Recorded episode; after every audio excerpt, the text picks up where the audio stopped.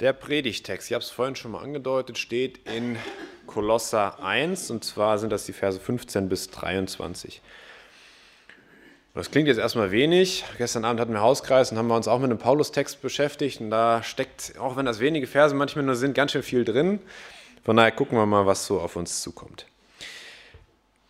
Ich lese uns den Text mal vor. Ab Vers 15 Kolosser 1. Dieser ist das Ebenbild des unsichtbaren Gottes, der Erstgeborene, der über aller Schöpfung ist. Denn in ihm ist alles erschaffen worden, was im Himmel und auf was auf Erden ist, das Sichtbare und das Unsichtbare, seien es Throne oder Herrschaften oder Fürstentümer oder Gewalten. Es ist, alles ist durch ihn und für ihn geschaffen. Und er ist vor allem und alles hat seinen Bestand in ihm. Er ist das Haupt des Leibes, der Gemeinde, er, der der Anfang ist, der Erstgeborene aus den Toten, damit er in allem der Erste sei. Denn es gefiel Gott, in ihm alle Fülle wohnen zu lassen und durch ihn alles mit sich selbst zu versöhnen, indem er Frieden machte durch das Blut seines Kreuzes. Durch ihn sowohl was auf Erden als auch was im Himmel ist. Auch euch, die ihr einst entfremdet und feindlich gesinnt wart in den bösen Werken, hat er jetzt versöhnt in dem Leib seines Fleisches durch den Tod, um euch heilig und tadellos und unverklagbar darzustellen vor seinem Angesicht, wenn ihr nämlich im Glauben gegründet und fest bleibt und euch nicht abbringen lasst von der Hoffnung des Evangeliums, das ihr gehört habt, das verkündigt worden ist in der ganzen Schöpfung, die unter dem Himmel ist, und dessen Diener ich, Paulus, geworden bin. Guten Morgen zusammen, auch von meiner Seite. Ihr Lieben, ich freue mich wieder hier zu sein und mit uns weiterzugehen im Kolosserbrief, wie es gerade schon gesagt wurde. Beim letzten Mal haben wir uns angeschaut, wie Paulus seinen Brief begonnen hat. Und er hat ihn begonnen mit einem Wunsch, der für alle passt, habe ich damals gesagt, also vor ein paar Wochen. Er hat gewünscht Gnade und Frieden. Gnade und Frieden, das, was jeder Mensch, was du und was ich braucht unbedingt Gnade und Frieden. Und dann ist Paulus weitergegangen und hat für die Gemeinde gebetet.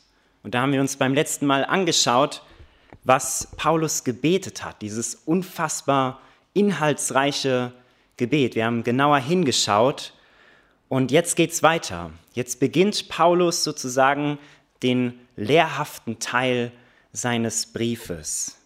Und wir wollen uns heute die Frage stellen, was ist die Hoffnung des Evangeliums? Und genauer gesagt, wir könnten fragen, wodurch wird ein Mensch gerettet? Oder anders formuliert, was ist rettender Glaube eigentlich? Das sind die Dinge, womit wir uns heute beschäftigen wollen. Doch ich möchte, bevor wir da einsteigen, noch mit uns beten. Herr Jesus Christus, wir danken dir von ganzem Herzen für dein wunderbares Wort, Herr. Danke, Jesus, dass so eine Fülle enthalten ist in deinem Wort. Und Herr, danke, dass du zu uns reden möchtest, auch wenn es heute um dein wunderbares Evangelium geht, Herr Jesus. Danke, dass du, ähm, ja, dass du wirken willst, Herr. Und ich bete, dass du heute Morgen jedem das mitgibst, Herr, was er gerade braucht. In deinem Namen. Amen.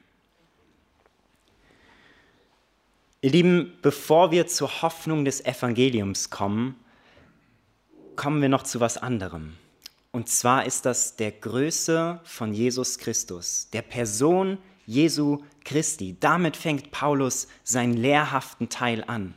Er fängt mit dem Anfang an, mit dem Anfang und dem Ende, mit Jesus selbst. Und er, ja, er startet sozusagen in einem Hymnus, könnte man sagen, ein Hymnus über Jesus Christus. Und ich möchte mit euch Stück für Stück da durchgehen, um zu begreifen und zu sehen, wie groß Jesus Christus eigentlich ist. Und ich persönlich habe das so wenig vor Augen, wie mächtig und wie groß Jesus ist. Er beginnt damit und sagt, er ist das Bild des unsichtbaren Gottes. Er ist das Bild des unsichtbaren Gottes. Vielleicht habt ihr schon gemerkt, Gott ist nicht sichtbar. Gott ist unsichtbar. Wir mit unseren menschlichen Augen können Gott nicht sehen. In Johannes 1, dort heißt es, niemand hat Gott jemals gesehen, der einzig geborene Sohn aber, der hat ihn bekannt gemacht. Die Bibel sagt, dass Gott Geist ist und wir können Gott nicht mit unseren menschlichen Augen sehen.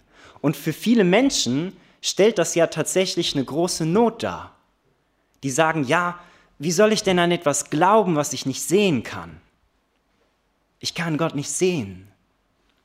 Aber ihr Lieben, dass Gott unsichtbar ist, dass Gott Geist ist, ist keine schlechte Nachricht, sondern tatsächlich glauben wir Menschen ja sehr, sehr viel, was wir nicht sehen.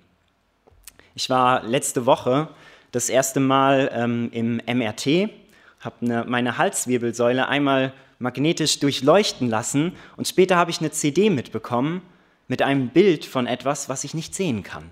Das ist jetzt ein ganz ja, pietätsloses, profanes Beispiel, aber ich bekomme etwas, ich bekomme ein Bild von etwas, was ich nicht sehen kann.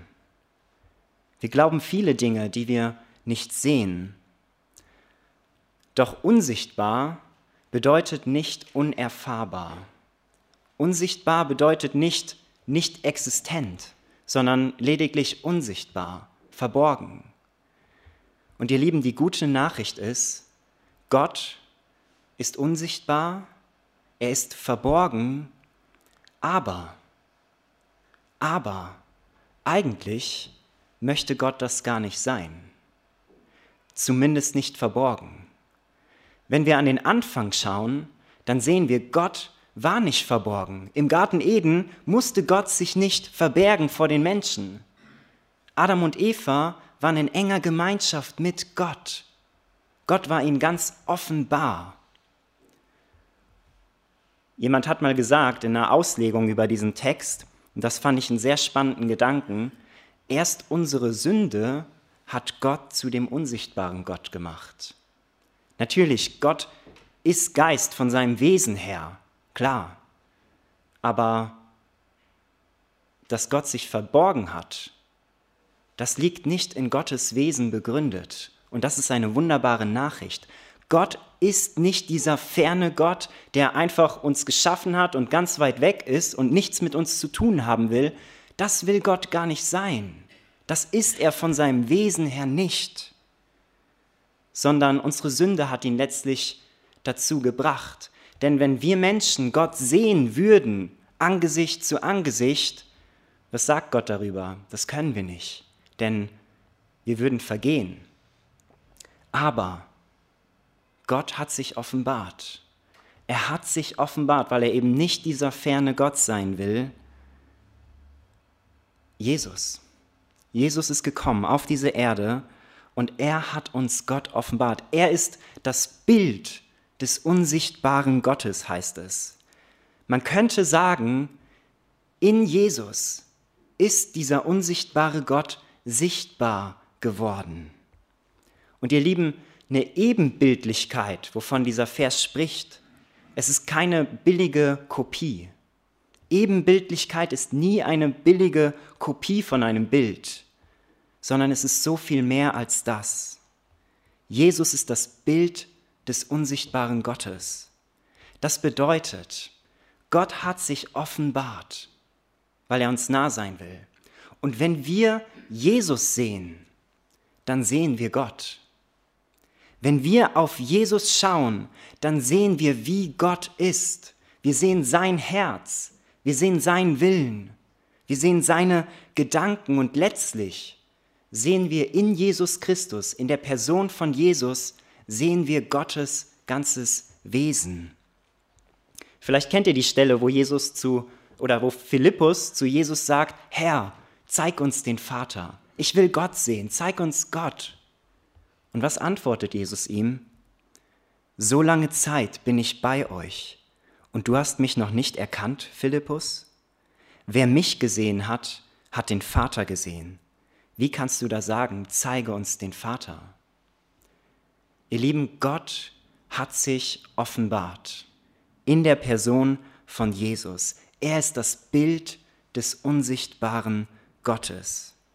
Das bedeutet, wenn ich wissen will, wie Gott ist, dann darf ich auf Jesus schauen, darf schauen, wie er gelebt hat, darf schauen, wie er geliebt hat, darf schauen, wie er gefühlt hat. Und das alles offenbart mir Dinge über Gott, den Vater selbst.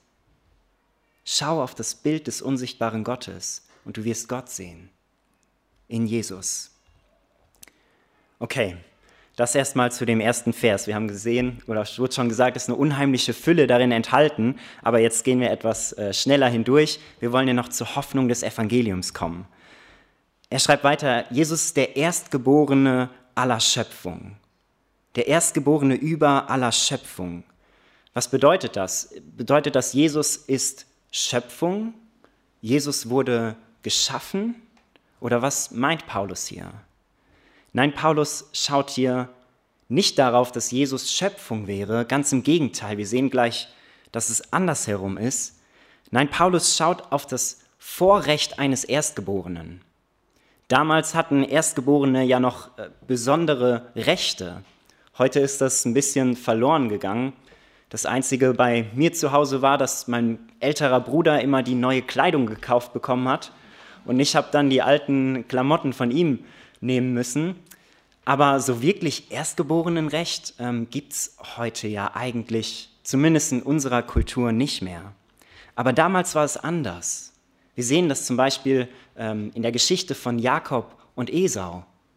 Wir sehen, es war ein ganz besonderer Segen, dieser erstgeborenen Segen, den Esau eigentlich bekommen hätte als Erstgeborener, aber den Jakob sich dann ja ähm, ersneakt hat, könnte man sagen. Der Erstgeborene hat ein ganz besonderes Recht und eine besondere Vorrangstellung. Und darauf geht Paulus hier ein, auf diese Vorrangstellung eines Erstgeborenen.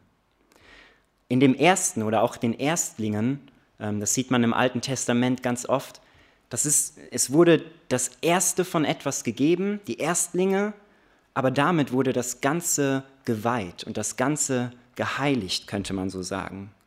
Und in Jesus ist Gott letztlich das Ganze geweiht. Das heißt ja, er ist der Erstgeborene von den Toten. Und er wird noch viele mit sich bringen. Darauf schaut Paulus hier und er ehrt ihn in seiner, ja, in seiner Verantwortung und in seiner, man könnte auch sagen, priesterlichen Hingabe. Erstlinge haben ja ganz viel mit dem Priestertum damals zu tun. Und Jesus wird hier als der Erste geehrt, als der, der die absolute Vorrangstellung über der ganzen Schöpfung hat. Aber Jesus ist noch viel, viel mehr als das. Und was Paulus uns in den nächsten Versen offenbart, ist gewaltig, wenn man darüber nachdenkt. Von seinem Wesen her ist Jesus Christus nicht auf der Seite der Schöpfung, nicht geschaffen, nicht gemacht, sondern er selbst ist Schöpfer. Paulus schreibt hier, denn in ihm oder durch ihn ist alles in dem Himmel und auf der Erde geschaffen worden. Das heißt, von seinem Wesen her ist Jesus geschieden von allem, was Schöpfung ist. Er ist auf der Seite des Schöpfers. Er ist Gott. Und darum heißt es ja auch ganz am Anfang der Bibel, wenn wir die Schöpfungsgeschichte lesen, lasst uns Menschen machen. Lasst uns Menschen machen. Hier klingt schon an, dieses Trinitarische. Es war nicht Gott der Schöpfer allein, sondern in Jesus, durch Jesus ist alles geschaffen worden. Und nicht nur hier das Irdische, sondern, wie Paulus schreibt, auch das, das Himmlische, das Sichtbare und das Unsichtbare. Es seien Throne oder Herrschaften oder Gewalten oder Mächte.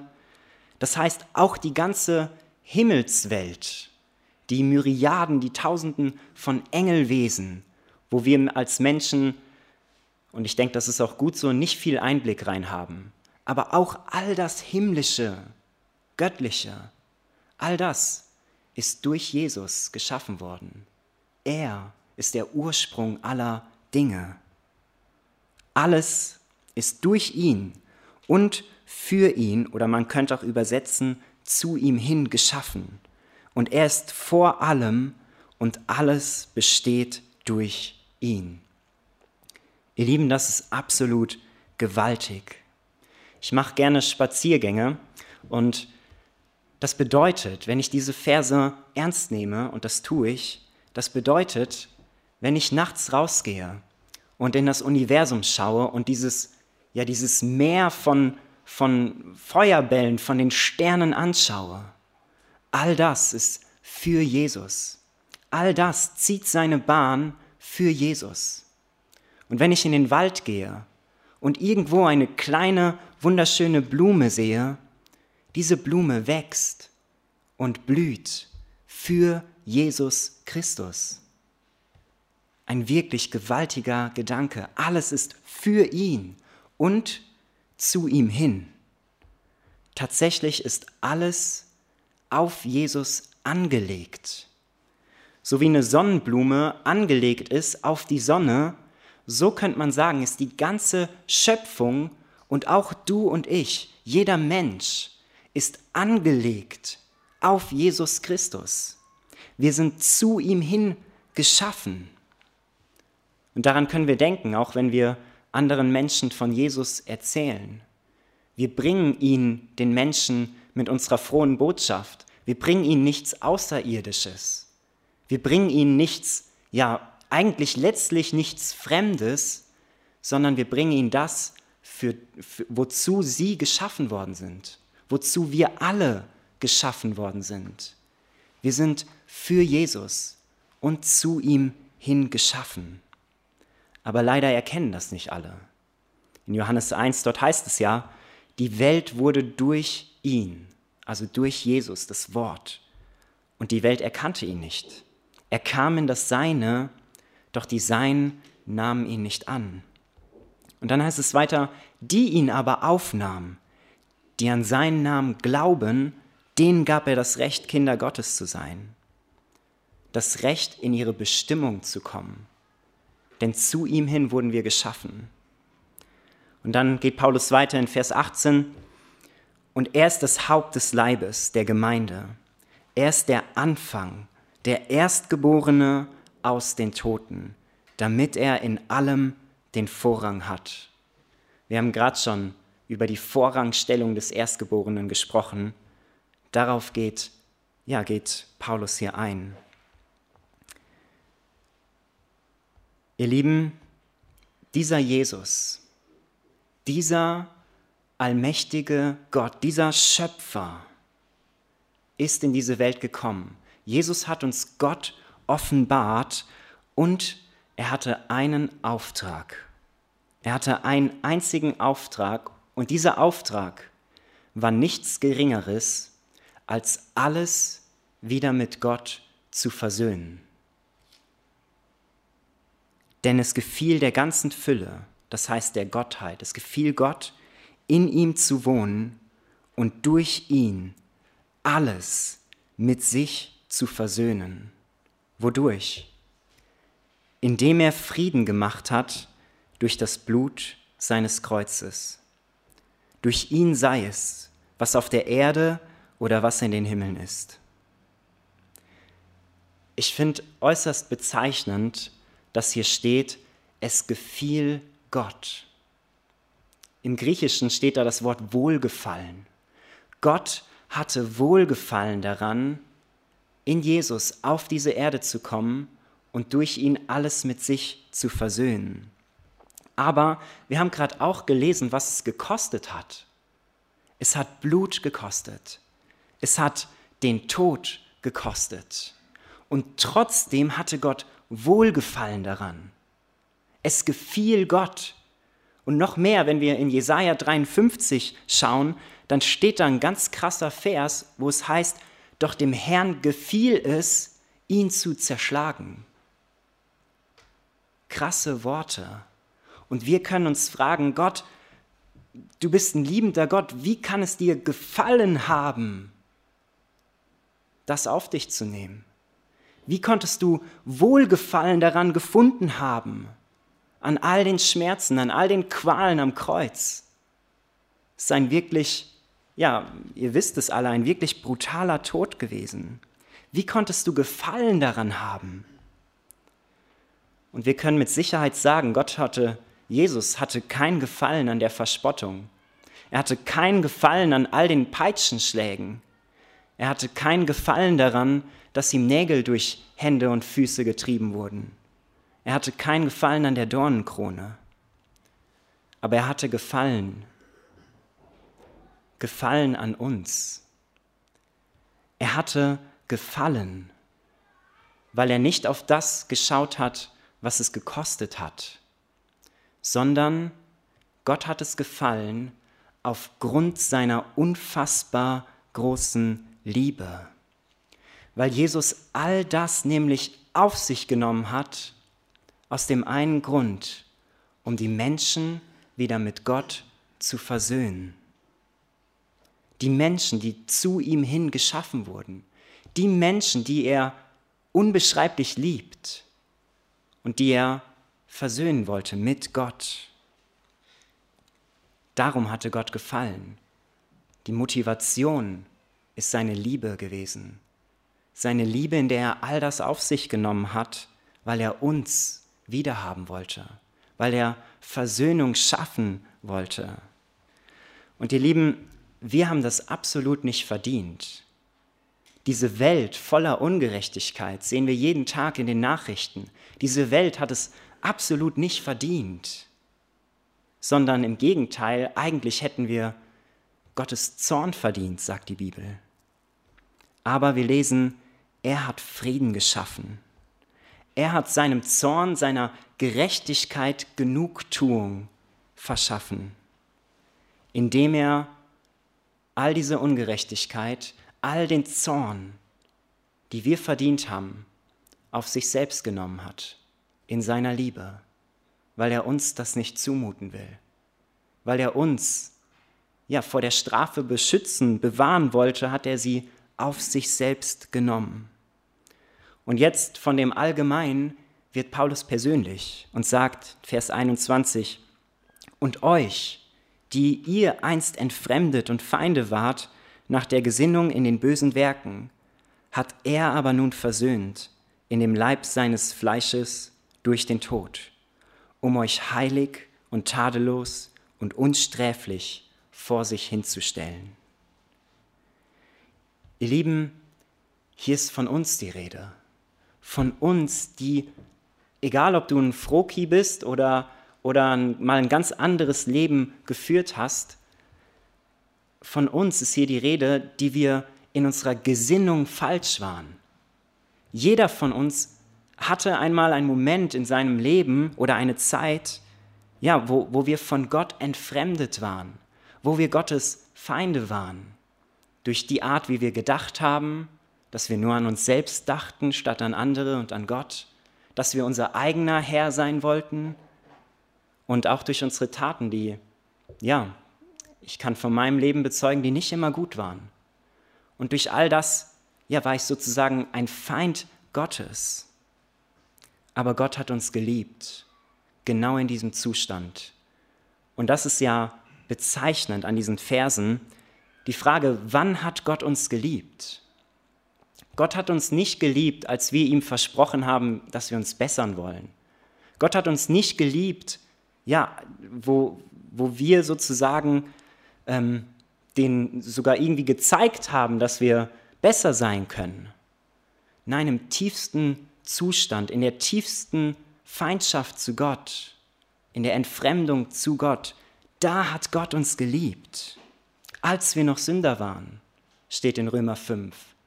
Und da erweist Gott seine Liebe, dass Jesus für uns gestorben ist, als wir noch Sünder waren.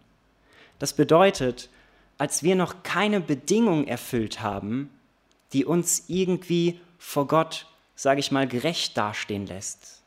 Als wir keinerlei Bedingung erfüllt haben, als wir hoffnungslos verloren waren, da hat Gott uns geliebt. Da ist er in Jesus auf diese Welt gekommen und hat für uns bezahlt, hat uns durch seinen Tod mit Gott versöhnt. Und ihr Lieben, ganz kurz dazu, das ist ein Punkt für mich, der sehr wichtig ist. Ich muss wissen, dass meine Rettung absolute Gnade war, dass Gott mir, mir David Becker, so, dass er so barmherzig mit mir gewesen ist, als ich es absolut nicht verdient habe. Da war Gott barmherzig mit mir, hat mir Gnade erwiesen, als ich noch sein Feind war, als ich Sünder war. Da hat Gott mich geliebt. Und ich darf mir das immer wieder vor Augen führen, denn wenn ich barmherzig zu anderen sein möchte, dann brauche ich diese Gewissheit. David, denk dran, du hast es nicht verdient. Gott war gnädig und barmherzig mit dir, als du seinen Ansprüchen nicht entsprochen hast. Und deswegen will ich gnädig und barmherzig mit den Menschen um mich herum sein, die vielleicht meinen Ansprüchen nicht genügen. Ein ganz wichtiger Schlüssel, das tief zu begreifen, wie barmherzig, wie viel Gnade mir widerfahren ist, um selber auch gnädig mit anderen zu sein. Und jetzt auch unfassbar starke Worte. Jesus hat uns heilig und unsträflich vor Gott hingestellt. Ich weiß nicht, wie du dich siehst, seitdem du Christ bist, aber ich kann dir sagen, Gott sieht dich als heilig und unsträflich an vor ihm. Er sieht weder Flecken noch Runzel, könnte man sagen. Er sieht nicht mehr auf deine Sünde. Er sieht dich als heilig durch seinen Sohn Jesus Christus. Das ist der Grund, warum Paulus in jedem seiner Briefe am Anfang schreibt, auch in unserem Brief, den heiligen Brüdern und Schwestern in Christus den heiligen und gläubigen Brüdern und Schwestern. Wir sind heilig in Gottes Augen. Und das ist auch wichtig für uns zu wissen, damit wir uns nicht mehr von unserem Versagen, was ja durchaus noch passieren und sein kann, aber damit, davon dürfen wir uns nicht mehr von Gott wegtreiben lassen. Wir müssen uns nicht mehr verkriechen und ja, uns schämen und schuldbehaftet durchs Leben gehen. Nein, wir dürfen wissen, Gott hat mir vergeben. Er hat mich geheiligt, ein für allemal durch Jesu Blut. Und jetzt darf ich in seine Gegenwart kommen. Und ich werde dort bestehen. Ich bin dort zutiefst geliebt. Gott sieht uns als heilig und unsträflich. So dürfen wir vor Gottes Angesicht stehen. Und ihr Lieben, wäre es anders, könnten wir gar nicht vor Gott kommen. Wir könnten unheilig gar nicht vor einen heiligen Gott treten in seine Gegenwart kommen. Absolut unmöglich. Aber wir sind heilig und gerecht gesprochen durch Jesus Christus. Ihr Lieben, Jesus hat uns mit Gott versöhnt vor 2000 Jahren. Jesus, der mächtige Schöpfer, kam in seiner Liebe und hat Frieden gemacht mit Gott. Das ist die frohe Botschaft. Das ist die frohe Botschaft.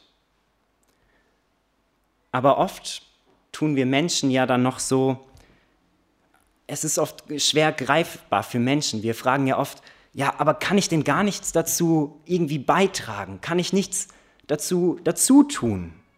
Irgendwie muss ich doch was machen können, muss doch das verdienen können. Und die frohe Botschaft sagt, nein, es ist Gnade. Es ist Gnade. Aber wie manche Menschen über diese Verse denken, ist auch nicht richtig. Paulus spricht hier nämlich nicht von Allversöhnung. Ja, Jesus hat alle mit Gott versöhnt und deswegen kommen auch alle in den Himmel. Das ist nicht, was Paulus hier sagt, sondern Vers 23, er sagt ja, sofern ihr im Glauben gegründet und fest bleibt und euch nicht abbringen lasst von dieser Hoffnung des Evangeliums. Ihr Lieben, es ist alles vollbracht. Und wir bekommen dieses vollbrachte Heil durch den Glauben. Es heißt ja, aus Gnade sind wir gerettet durch Glauben. Und ich habe ganz am Anfang gesagt, wir wollen uns die Frage stellen, was ist rettender Glaube? Was bedeutet das, wenn wir im Glauben gegründet und standhaft und fest bleiben? Was, was meint Paulus damit? Nun, ich muss sagen, ich habe den Glauben eine ganz lange Zeit in meinem Leben falsch verstanden und das hatte Auswirkungen. Ich werde das gleich erzählen. Aber vorher, wir haben gerade zusammengefasst, was das Evangelium ist. Jesus auf diese Welt gekommen, hat Frieden geschaffen und er verkündigt jetzt die frohe Botschaft des Friedens. Und die einzige Frage, die Gott uns Menschen stellt, ist, glaubst du mir? Glaubst du das? Das ist die Frage, die Gott stellt, sofern wir im Glauben gegründet und fest bleiben. Als ich noch in Wiedenest gewohnt habe, ähm, ich habe ja gerade schon gesagt, ich mache gerne Waldspaziergänge, ähm, da ich, habe ich einen Waldspaziergang gemacht, aber es war ein besonderer Tag, denn es war ziemlich am Stürmen. Also es war richtig, äh, es, war, es war ein großer Sturm gewesen und es war gerade so danach und der Wind hat noch richtig heftig ähm, ja, geweht. Man könnte jetzt sagen, es ist keine gute Idee, dann in den Wald zu gehen, aber irgendwie ähm, ja, wollte ich das gerne. Und dann bin ich so mit diesem heftigen Wind in den Haaren, äh, bin ich in diesen Wald gegangen und habe einen Gebetsspaziergang gemacht. Und in dem Wald war es dann so, ähm, dass so, da ganz viele kleine Bäume waren und die waren alle umgeknickt. So, alle waren, also alle in eine Seite so halb schon umgefallen. Und dann ist mir ein Vers äh, in den Sinn gekommen. Und dieser Vers, äh, vielleicht kennt ihr den aus Psalm, wo es heißt, tausend fallen zu meiner Linken, zehntausend zu meiner Rechten, mich aber wird es nicht treffen. So. Und als ich diese Bäume so gesehen habe, da kam mir der Vers in den Sinn und dann habe ich das so vor mich hergesagt, so proklamiert könnte man sagen ähm, und habe so gesagt, tausend fallen zu meiner Rechten, zehntausend zu meiner Linken, mich aber wird es nicht treffen, ich fürchte mich nicht. Und in dem Moment, als ich das gesagt habe, höre ich auf einmal ein ganz großes Krachzen und Krächzen links neben mir im Wald und sehe, wie so ein Riesenstück von einem großen Baum abbricht und auf den Boden kracht. Und ich war so, ich fürchte mich doch. Und in dem Moment, als ich das gesagt habe, da kam mir der Gedanke oder der Eindruck, glaubst du, was du gerade gesagt hast? Glaubst du das? Ich habe das so vor mich her gesagt, ja, ich, das, das ist so, die, mich wird es nicht treffen, ich fürchte mich nicht. Und dann passiert was und ich fürchte mich. Und ich hatte den Eindruck, als Gott mich fragt, glaubst du, was du gerade gesagt hast? Und ich musste ehrlich gestehen, nee, ich habe es zwar vor mir her gesagt, aber geglaubt habe ich es eigentlich nicht denn sonst hätte ich mich nicht gefürchtet, als dieser große Baum da neben mir abgebrochen ist. Wenn ich wirklich geglaubt hätte, was Gott mir in seinem Wort gesagt hat. Glauben wir, wenn Gott uns sagt, ich sehe dich? Glauben wir, wenn Gott uns sagt, ich liebe dich? Und vor allem, glauben wir, wenn Jesus gesagt hat, es ist vollbracht. Ihr Lieben, das ist die Hoffnung des Evangeliums. Jesus ist auf diese Welt gekommen und hat durch seinen Tod vor 2000 Jahren uns mit Gott versöhnt. Durch seinen Tod hat er es getan. Und wie empfangen wir diese Versöhnung mit Gott? Ist ja offensichtlich, nicht jeder Mensch ist im Reinen mit Gott.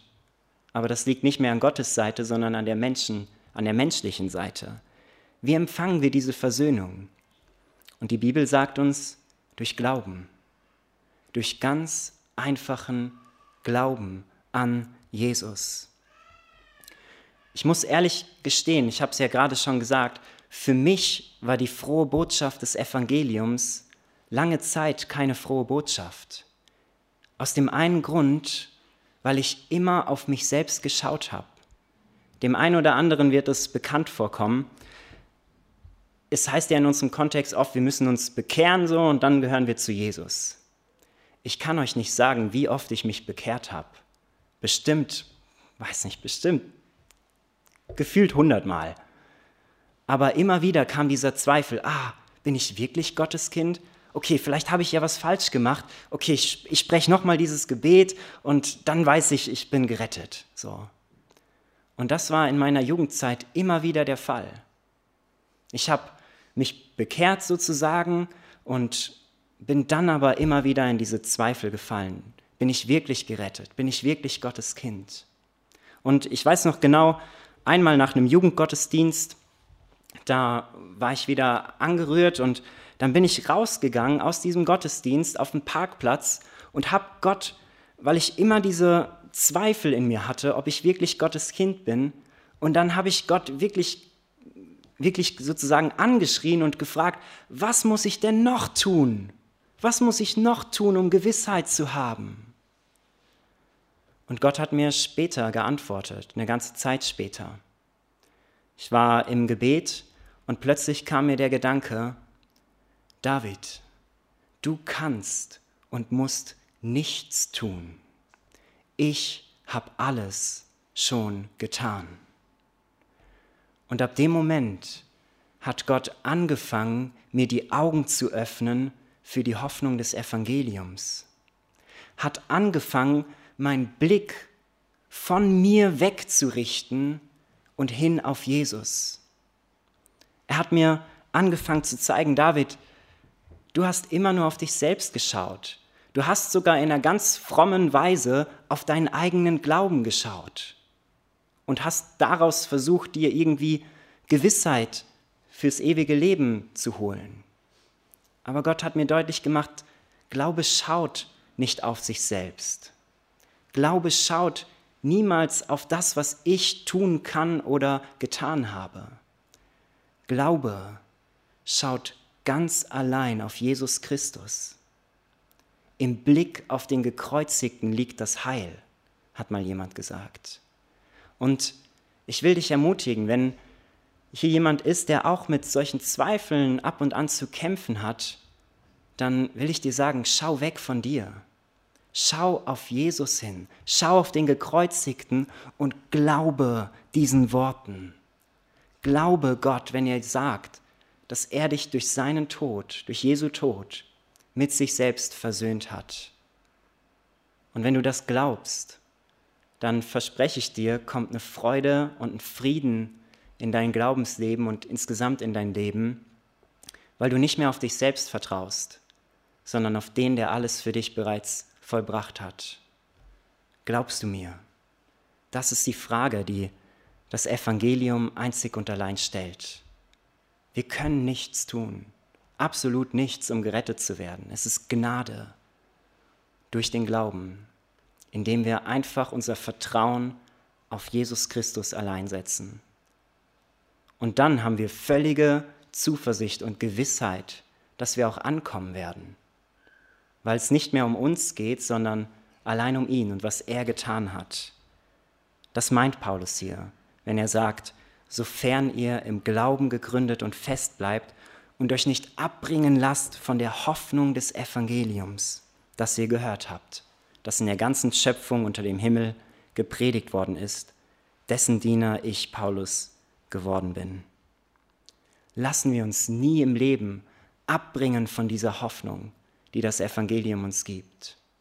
Er hat alles vollbracht und allein durch ihn, im Blick auf ihn, dürfen wir uns voller Freude, voll Zuversicht ja, zu Gott kommen und wissen, dass wir in Ewigkeit bei ihm sein werden, allein durch den Glauben. Ich möchte ähm, schließen mit einem Vers aus Jesaja 12, Vers 2. Siehe, Gott ist meine Rettung. Ich bin voller Vertrauen und fürchte mich nicht. Denn Jahwe, der Herr, ist meine Stärke und mein Loblied. Und er, er allein, ist mir zur Rettung geworden. Amen. Ich möchte noch mit uns beten.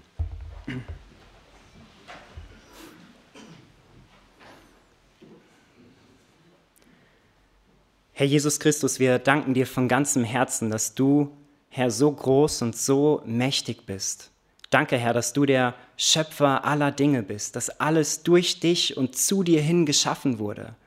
Herr, und auch jeder von uns ist auf dich hin angelegt, Herr. Vielen, vielen Dank für dieses unfassbar große Geschenk, Herr. Und danke, Jesus, dass du uns die Gemeinschaft mit dir ermöglichst, Herr, durch dein Kreuz, durch das, was du für uns getan hast, Herr. Und ganz gleich, was wir getan haben oder tun könnten, Herr, Jesus, du hast alles vollbracht. Herr, du bist für uns gestorben und deswegen dürfen wir wissen, dass wir nicht sterben werden. Du bist es ja an unserer Stelle. Herr, und du bist auferweckt worden als der Erstgeborene, als der Erstling. Und so dürfen wir wissen, Herr, dass wir auferweckt werden, weil du lebst, Herr, und dich für uns verwendest. Danke, Herr, für diese Hoffnung. Danke für, die, ja, für dein Evangelium. Und Herr, hilf uns jeden Tag neu, unser Vertrauen allein auf dich zu setzen, Herr. Danke, dass deine Liebe uns hält, Herr, und nicht wir deine Liebe. Amen.